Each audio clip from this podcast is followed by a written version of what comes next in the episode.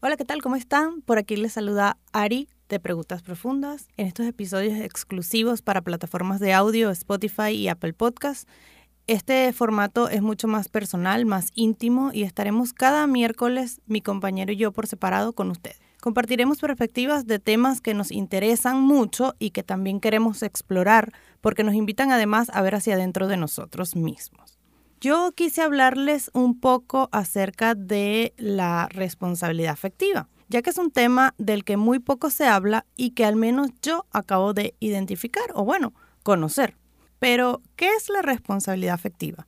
Bueno, es ser capaces de expresar nuestras necesidades y emociones siendo respetuosos de las emociones del otro, teniendo conciencia de lo que decimos o hacemos tiene un impacto en los demás porque cuando creamos un vínculo con otros, esto implica cuidado mutuo.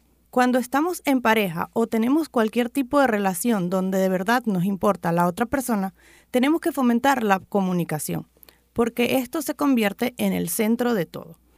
Hablar de nuestros sentimientos, necesidades y expectativas en la relación va a ser más fácil y nos va a permitir estar preparados mutuamente y así poder contener algún momento de malestar o inconformidad que tenga la pareja. Preocuparnos de cómo expresamos nuestro sentir, sobre todo frente a las situaciones que nos molestan.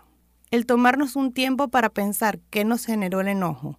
Identificar de qué me puedo hacer responsable y de qué no. Buscar las palabras, el momento adecuado para expresar mi molestia, es mejor alternativa a actuar desde la impulsividad, la victimización o la culpa. Es importante comunicar y al hacerlo, ser honestos, pero cuidando del otro. Una forma de ser responsables afectivamente es plantear límites de mutuo acuerdo a través del diálogo, con intención de respetarse, es decir, conversar de lo que está permitido y lo que no en la relación. También una validación recíproca de los sentimientos. Es importante que dentro de una pareja ambos puedan sentirse seguros y contenidos al momento de tener que abrir sus sentimientos. Más allá de ser empáticos, es saber que mi trato hacia ti va a tener un impacto en ti, ya sea positivo o negativo. Positivamente, si yo te hago cosquillas como símbolo de cariño, yo espero que ese afecto hacia ti te haga sentir bien, te haga sentir agradado, pero si no te gusta, como a mí, por ejemplo, y es algo que ya habíamos conversado y aún así lo hago, es ahí donde no estoy siendo responsable poniendo nuestros límites sanos, sabiendo en qué estoy dispuesto a ceder y en qué no. Son conversaciones que se deben tener siempre. Ahora bien, cuando hacemos algo que sabemos que la otra persona se va a molestar porque lo hicimos desde la inconsciencia, sin darnos cuenta, es muy importante estar ahí responsablemente como muro de contención, acompañando el malestar y tratando de que el daño o que la irresponsabilidad al comunicarme o expresar afecte lo menos posible.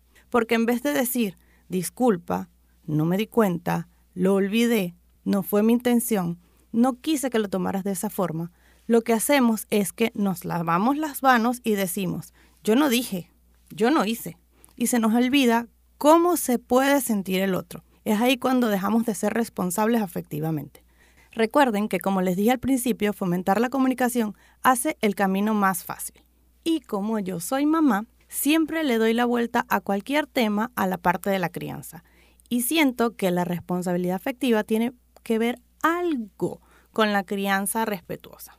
Porque cuando criamos no solo nos imponemos y educamos diciendo, sino también damos ejemplos día a día. A mis hijas cuando pelean siempre intento preguntarles cómo las hizo sentir en esa situación. ¿Por qué lloras? ¿Estás triste? ¿Te sientes frustrada? Eso las ayuda a identificar sus emociones, haciéndoles saber que estar feliz está bien, pero también está bien sentirse triste. ¿Y qué hace que me sienta así para poder manejarlo y solucionarlo? Porque cuando somos niños, todas nuestras emociones se canalizan llorando, pero en la adultez, aunque es permitido llorar, no vamos a estar por ahí llorando por todas las emociones. Y así pasa cuando no sabemos identificarlas. Terminan todas en enojo o frustración. Pasando a otro tema, nos dimos una vuelta por Reddit para leer respuestas de preguntas interesantes. Esta vez elegimos cuál es la norma social más extraña que nadie parece cuestionar. La primera dice, trabajar de 9 de la mañana a 5 de la tarde, 5 o 6 días a la semana. ¿Por qué todo el mundo tiene que estar en el trabajo a la misma hora? Es ahí donde te das cuenta de que no tienes tiempo ni posibilidades de ir al banco o cualquier otra diligencia y pedir permiso siempre es un dolor de cabeza. Y también hay gente que piensa que si no tienes un trabajo en ese horario, no tienes un trabajo normal. El mundo dicta que debes ser extrovertido siempre, ser abierto al mundo y si no lo eres, estás mal. Yo soy introvertido, yo no, él. y de verdad, me siento muy bien así. Lo malo es que algunas personas cuestionan mucho esto e intentan ayudarme, pero en realidad no, amigo, no quiero ir a la fiesta, habrá gente que no conozco, no me sentiré cómodo y no quiero estar lidiando con borrachos necios y eso no me hace un aburrido. Eh, aquí tenemos otro que dice, en mi país existe una cultura de burlarse de una persona muchas veces con temas algo sensibles, pero todo a modo de broma, lo, lo llaman chalequeo. El problema empieza cuando te hacen una broma que no te gusta. Puede ser que se metan con tu físico o con alguna manera de hablar, qué sé yo. Hay miles de razones de burlarse. Si llegas a decir que no te gustó la broma, todos se enojan contigo diciéndote que te pica, eh, que no tiene sentido del humor, etc. Yo soy de Venezuela. Aquí tenemos otro que dice que los niños pequeños usan uniformes escolares formales. ¿Qué hace un niño de 7 años con zapatos de vestir y una camisa blanca? Debería usar ropa cómoda, con la que puedas correr, que se pueda arrugar y ensuciar. Priorizamos la estética a la felicidad desde la niñez.